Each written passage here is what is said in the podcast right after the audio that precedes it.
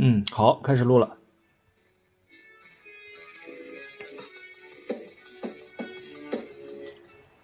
好，大家好啊，我是新友 auto，这里是一亚，能跑就行呀，能跑就行呢，是我的个人 solo 的语音记事本，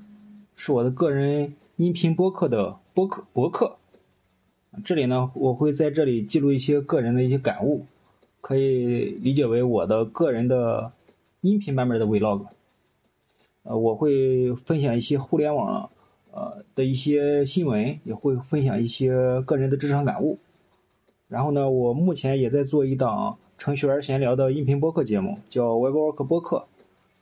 嗯，我也是其中主播之一。呃，本次呢，我们呃聊一个新话题，是我在看这个。呃，前端的英文播客顶流，Syntax 点 FM 最新的一期是六百三十二期。呃，六百三十二期是前两天刚发的。然后，呃，这一期的主题呢是，呃，Where to register a domain，就是在哪里注册域名。呃，我给听了听，然后接下来呢，我会大致复述一下他们这期播客讲了什么内容，也后半程呢也会中间后半程和中间吧也会夹杂一些我的一些个人经历和感悟，啊，也希望一个带读的方式让大家去听一听他们这期播客讲了什么。呃，他们这期播客之所以去谈到这个话题呢，也是因为最近最近的一个新闻。是最近呢，谷歌呢就说宣布，呃，谷歌旗下的那个 Domains，就是谷歌旗下的官方的呃注册域名的一个服务，它要卖卖掉，卖掉一个其他服务商。呃，他们说呢，谷歌的意思就是就是还是要聚焦，就是把一些非核心的业务把它给卖掉。然后由这个新闻呢，所以他们呃这个 Syntax Syntax FM 呢就开始聊这个事儿。呃，因为他们也是互联网老炮，所以他们就。呃，从聊了一些有趣的话题，比如呃，为什么要，为什么是什么是这个注册商叫 domain register，呃，然后又又中间呢也提到了他们之前的使一的使用的一些经历，嗯，用过哪些服务商，对这些服务商他们从不同的角度去进行一番评价，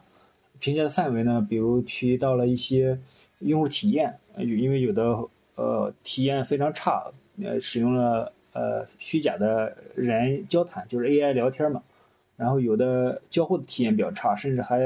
使用一些比较老的一些技术，还有一些报错。呃，另一部分呢，另一部分呢就是呃具体再去做一些 DNS 解析啊，做一些呃呃隐私保护的时候，呃一些区别，当然也会谈到一些价格。嗯。首先要科普的是，就是我们比如对于百度点 com 或者对于我的这个个人域名 webworker 点 tech，呃，这个域名我们嗯没有一说，没有就是买断一说，它其实相当于去租下来，就是当然当然我们可以无限续租，去租租个一百年，嗯，就是再去我们去呃想购买这个域名的时候，我们会需要一个呃域名服务商，这个域名服务商呢其实有很多，全球上和国内都有一些知名的。呃，我们可以在上面去检索一些我们喜欢的域名，他们但是后缀呢，就我们称之为顶级域名，比如点 com、点 cn、点 io、点 dev、点 tech、tch，呃等等吧。呃，就是这些服务商呢，就是需要你在他那里进行一个注册，注册时候花一点钱了。就是呃不同的域名，甚至说不同的这个名称呢，呃，包括在不同的这个厂商下，价格也会不同，这个也也容易理解。就是有的呢会以低价，呃。就是我始终比某某个某一个域名注册商要要要便宜一点，呃，去注册这个过程，也就是你选中然后去交钱嘛。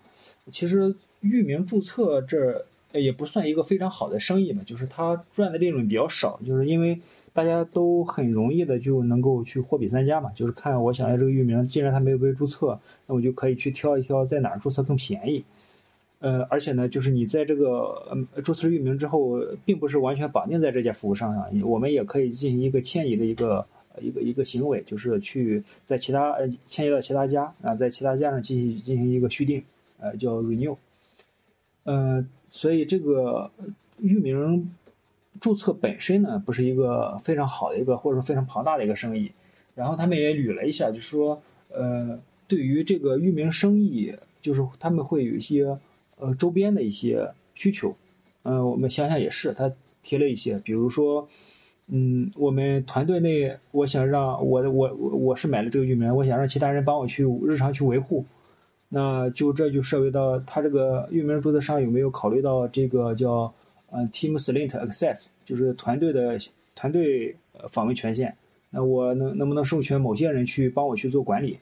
呃，再一个呢，就是呃。呃，我们买域买个域名，他可能会提示你，那干脆要不要用我的这个服务去注注册一个邮箱，就是叉叉叉点 at 叉叉叉点 com，比如 at qq 的 com 是咱日常可能国内用的比较多的。那这个 qq 的 com 是一个呃，在网址上浏览器上输是一个域名。那如果我们在使用这个 email 服务器的话，呃，就可以变成一个邮邮箱。那 at 前面的这个字符，我们可以任意的去分配。啊，除了这个 email 之外呢，我们当然也可以，他他会去问要不要快速去建立一个呃 website 网站，比如我们最常见的是做一些静态网站托管，或者说呃 WordPress 选选模板就给做起来了。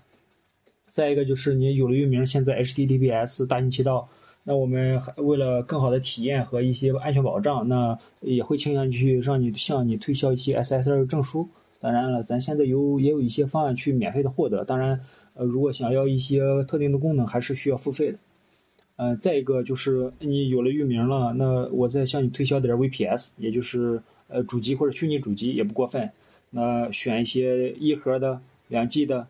你像硬盘二十 G，流量呃这个网宽两兆，就是一个非常低配的。那我们继续往下加，就可以加到一个比较高的一个水平。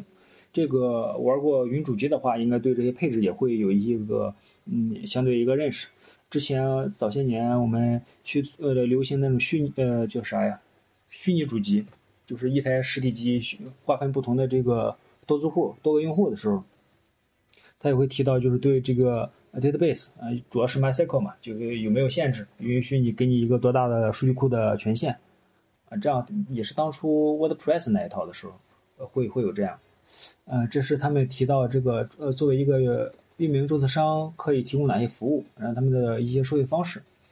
嗯，呃，对于使用这个域名，呃，对于我们买了这个域名之后呢，后续其实还有一个 renew 的过程，就续约嘛。续约从现在来看，它基本上也是就是说可能会，呃，价格上会不等，并不是说当初买的时候续约的时候还是那个价格。哎，这个也容易理解。呃，包括呢，呃，域名注册服务商像国内的这个 DNSPOD。啊，也是一个比较老牌的，他们也会提供额外的服务，比如，呃，隐私保护，呃，之前还是个付费服务，因为之前的时候是那个你买这个域名的时候留的邮箱和电话是公开的，呃，我们记得早些年的时候，那个就甚至还可以发邮件嘛，就是我想联系这个网站的负责人联系，呃。嗯，他没有明显著的去标识这个人的话，那我们可以在那个叫 WHOIS 这个这个这个服务上去去一搜这域名，就能搜到这个域名的拥有者的信息，可能甚至暴露了一些你的家庭信息。现在呢，基本上都开始推广这个隐私服务了，就是说我给你加密一层，给你隐藏起来。之前是付费的，现在我感觉免费的比较多。嗯，这是提到的这个服务商提供的内容。后续呢，他们其实也对比了一个不同的这个注册服务商，主要是在针对于老外。呃，老外提到了，比如说他们之前呃会提到这个呃的，当然也会提到这个 Google Domain，就是谷歌的注册域名注册，也绕不开的是 GoDaddy。嗯，但是他们对 GoDaddy 的评价很差，就是一个是那么呃就是评评价并不好，其他的还有一些提到了其他的什么 Harvard、Name。呃之类的，这个这个可能国内用户用的比较少，就是就是一些注册运营商嘛，然后在不同阶段他们有不同的这个优势，呃，到了其实后半程基本上他们还是推荐使用这个 Cloudflare，